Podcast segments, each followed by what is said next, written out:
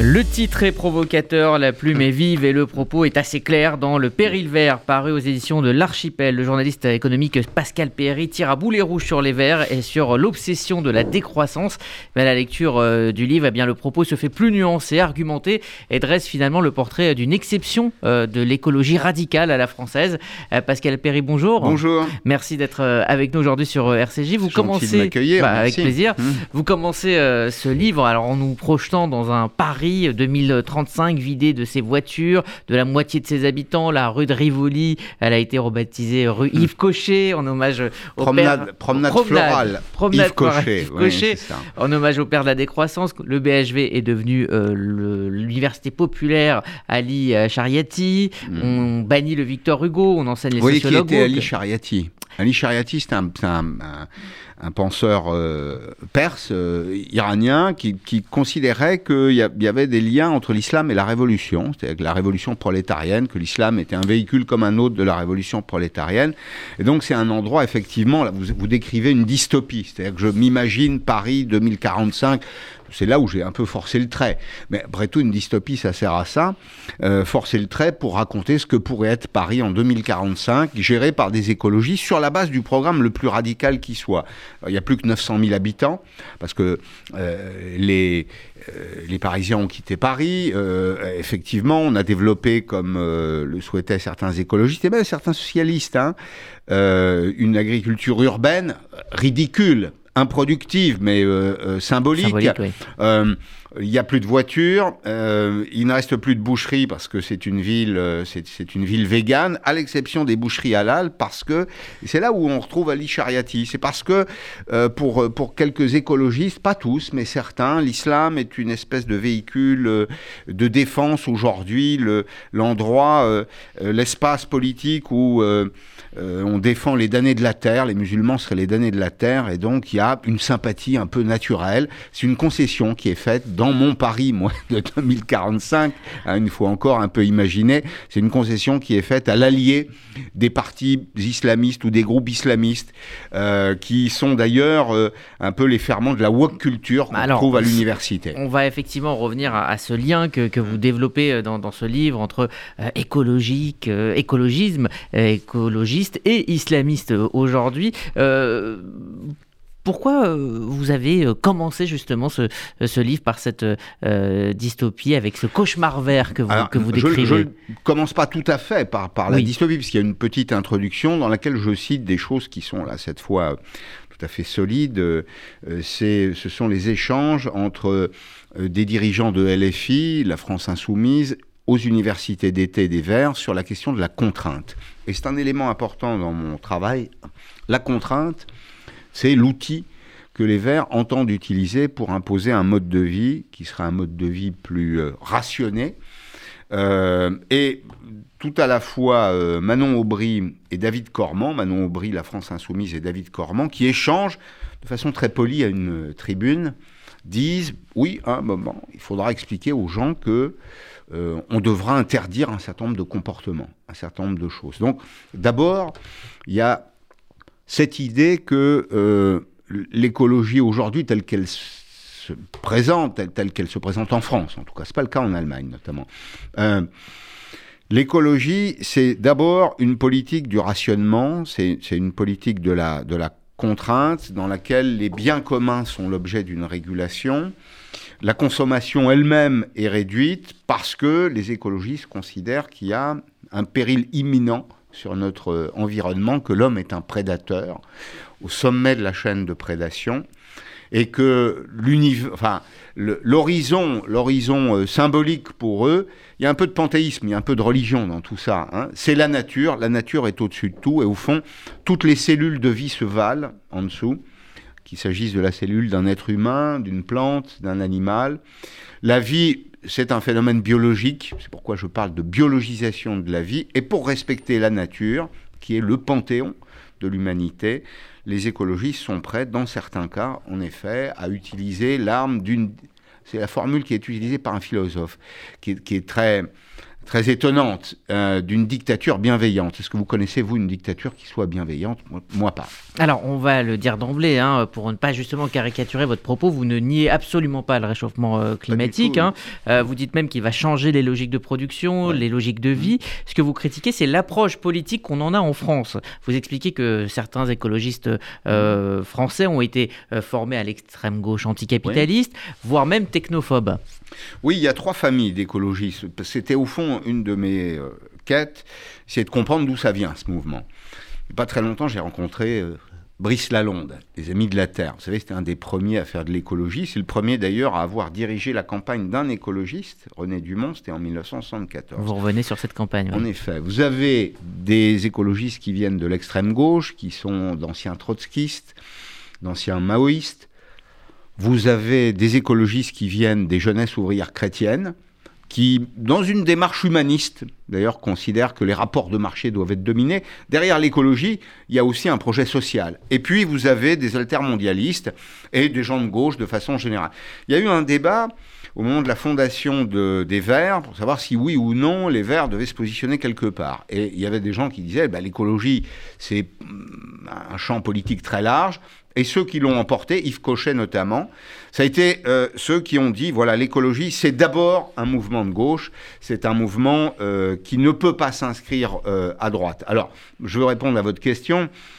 oui, je pense que le, climat change, mais enfin, il y a un dérèglement. Enfin, pour qu'il y ait un dérèglement, il faudrait qu'il y ait eu un règlement. Or, le climat, il n'est pas réglé. Quand on regarde sur une très longue période, le climat, il a beaucoup changé. Ce qui est évident, c'est que nous sommes entrés dans une ère qui s'appelle l'Anthropocène, dans laquelle on a déterminé avec précision que l'action de l'homme avait des incidences sur le climat. C'est-à-dire que le climat est en partie déterminé par l'action de l'homme. Également sur les ressources. Et les ressources. L'extractivisme, c'est dangereux. Aller creuser les forêts profondes, les forêts primaires, c'est prendre le risque de rencontrer euh, demain des virus encore plus dangereux que Omicron, euh, que le Covid-19. Euh, changer la nature des climats, c'est prendre le risque que le permafrost, qui est cette espèce de calotte glaciaire au-dessus euh, notamment de la Russie, fonde et ne libère des euh, millions, voire des, milliards de virus qui sont plus dangereux les uns que les autres. Donc oui, il y a un changement, il y a une ère dans laquelle l'homme a un rôle, son, activité joue un rôle et il change le climat. Euh, et en effet, l'extractivisme est dangereux. Maintenant, quand on a dit ça, qu'est-ce qu'on fait? Est-ce qu'on dit euh, il faut s'inscrire dans une logique survivaliste, comme le font certains écologistes? Est-ce qu'il faut tout arrêter? Est-ce qu'il faut la décroissance? Moi, je défends cette idée simple que la transition, elle est en cours dans les entreprises.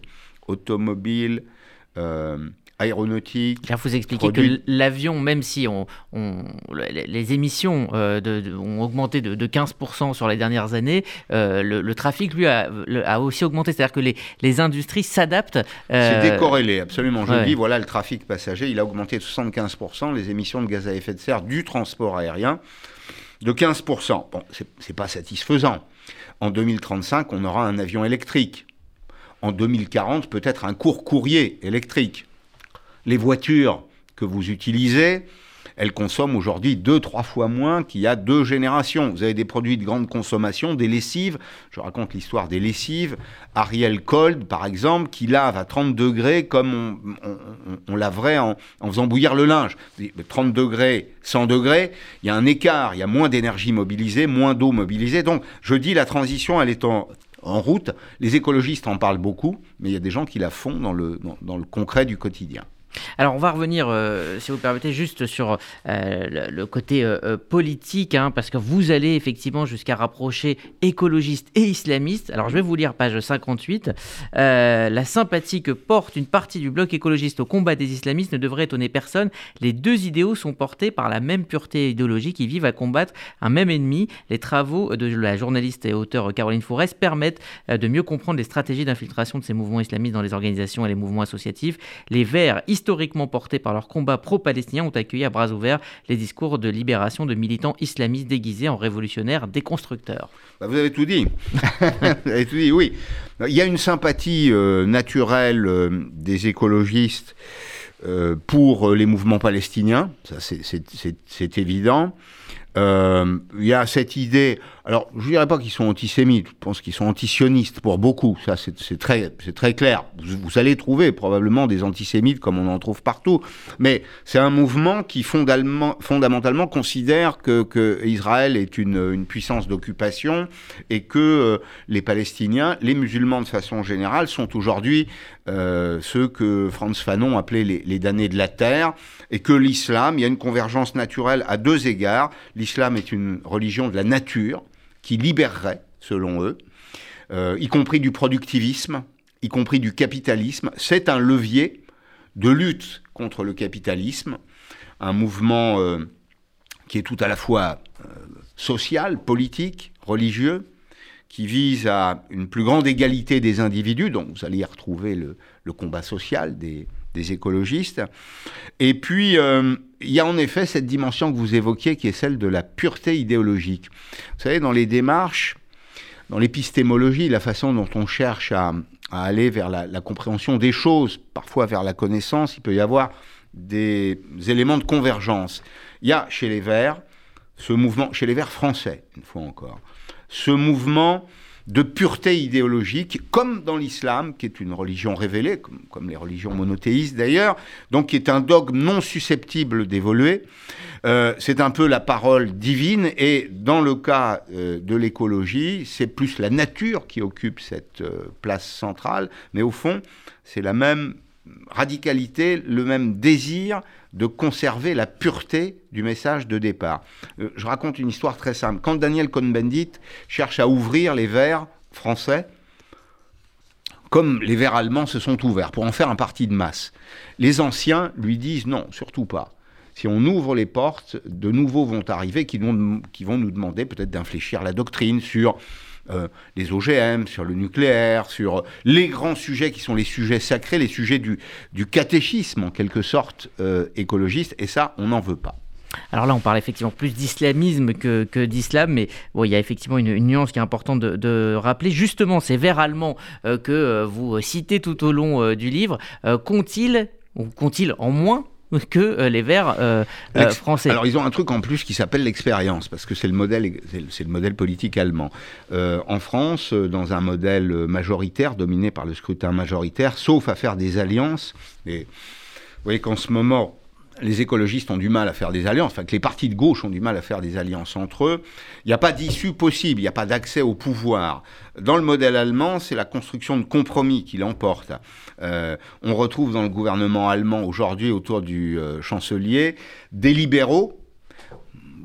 Imaginez ça en France. Alain Madelin, Cécile Duflot et quelques autres dans le même gouvernement, à la table du même conseil. Impossible.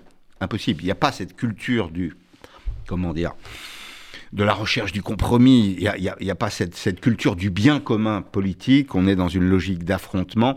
Et donc, ce que les Allemands ont en plus, c'est peut-être la capacité à participer à des euh, coalitions, pardon, à des coalitions, à des coalitions. D'abord, elles ont été locales.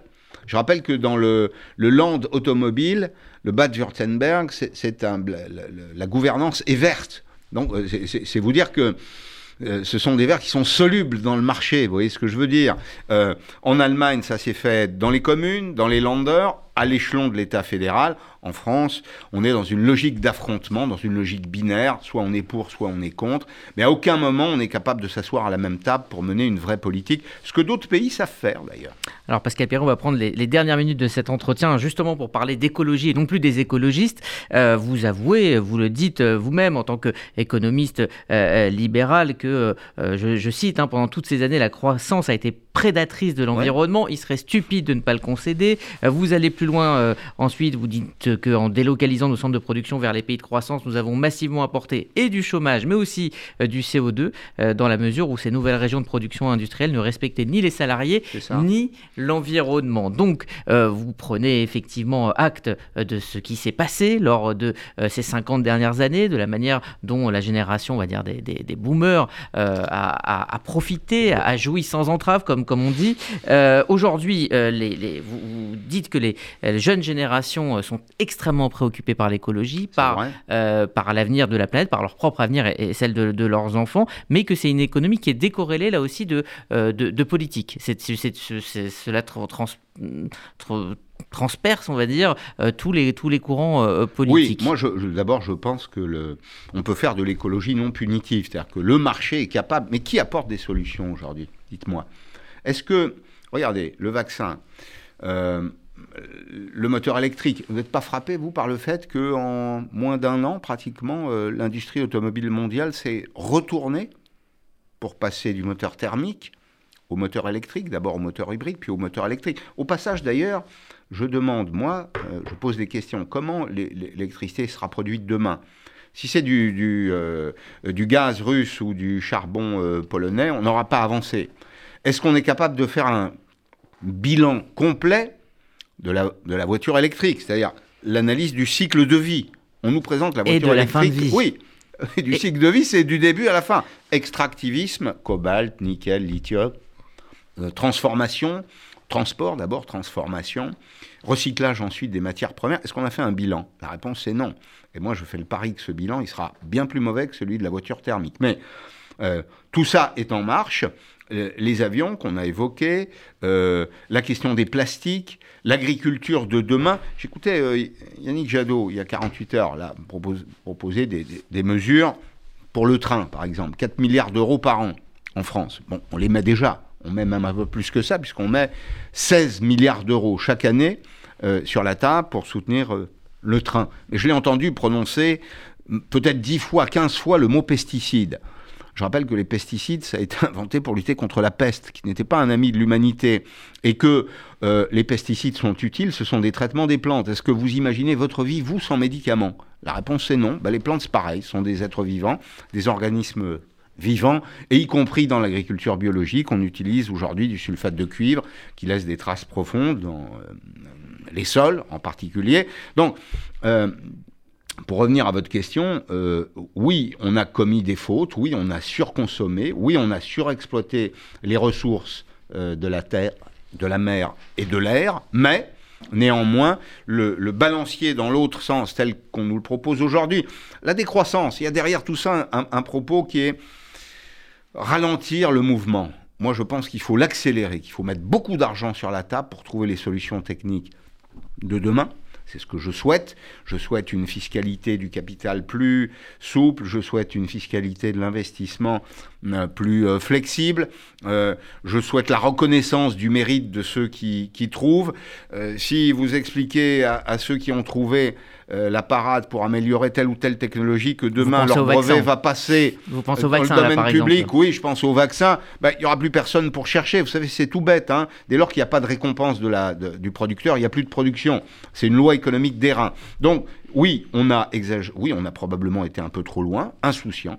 Vous avez des générations de gens qui ont brûlé la chandelle par les deux bouts. Est-ce que c'est une raison pour autant pour ramener le balancier dans l'autre sens? Avec la décroissance, il y a une seule certitude. On ne réglera pas les problèmes du dérèglement climatique. Ça, c'est le premier point. En revanche, je peux vous assurer que on ne pourra plus payer les retraites, qu'on ne pourra plus payer la sécurité sociale et qu'on ne pourra plus payer le modèle social qui est le nôtre. D'ailleurs, vous donnez euh, l'exemple du, confinement hein, qui a été un ralentissement de l'activité et, qui, euh, et qui effectivement n'a pas euh, finalement tant soulagé la planète que ça. Pas tant que ça. Pas tant que ça, bref. on va terminer avec une dernière question parce qu'il y a énormément de choses dans, ce livre, énormément de, données et on a bien compris votre, votre point de vue, mais justement, on termine sur, sur les solutions. Vous dites qu'une économie non prédatrice de croissance est possible sur quoi elle va s'appuyer D'abord sur la recherche, sur la technologie, sur l'innovation. Euh, alors, il faut garder à l'esprit la formule célèbre hein, science sans conscience n'est que ruine de l'âme. Évidemment, tout ça se surveille, tout ça s'arbitre. Mais moi, je pense qu'il y a chez les écologistes beaucoup de croyances. je respecte les croyances. Les croyances sont respectables. Mais à la différence des connaissances qui sont réfutables, les croyances ne changent jamais. Et là, nous sommes dans le domaine de la science. J'allais dire que Dieu et la science peuvent vivre ensemble. C'est d'ailleurs le cas depuis très longtemps. Euh, mais sur le changement climatique, sur les nouvelles technologies, il faut d'abord écouter les mathématiciens, il faut écouter les ingénieurs, Il faut leur donner l'occasion de trouver les formules, les solutions. Dans l'histoire, on a été confronté à ce type de difficultés. Robert Malthus, économiste, disait il faut limiter la croissance de la population parce que euh, on n'arrivera jamais à produire assez d'alimentation pour euh, nourrir une population en croissance euh, géométrique. On a trouvé l'assolement, on a trouvé les traitements des plantes, on a trouvé la mécanisation, on a trouvé toutes les solutions. les technologies ont permis de trouver des solutions. La science a permis de trouver des solutions. On est confronté au même défi. Soit on recule, et c'est une catastrophe, le modèle social s'effondre, on ne trouve pas de solution climatique, soit au contraire, on avance en conscience, les yeux ouverts, mais en faisant confiance aux scientifiques et à la science.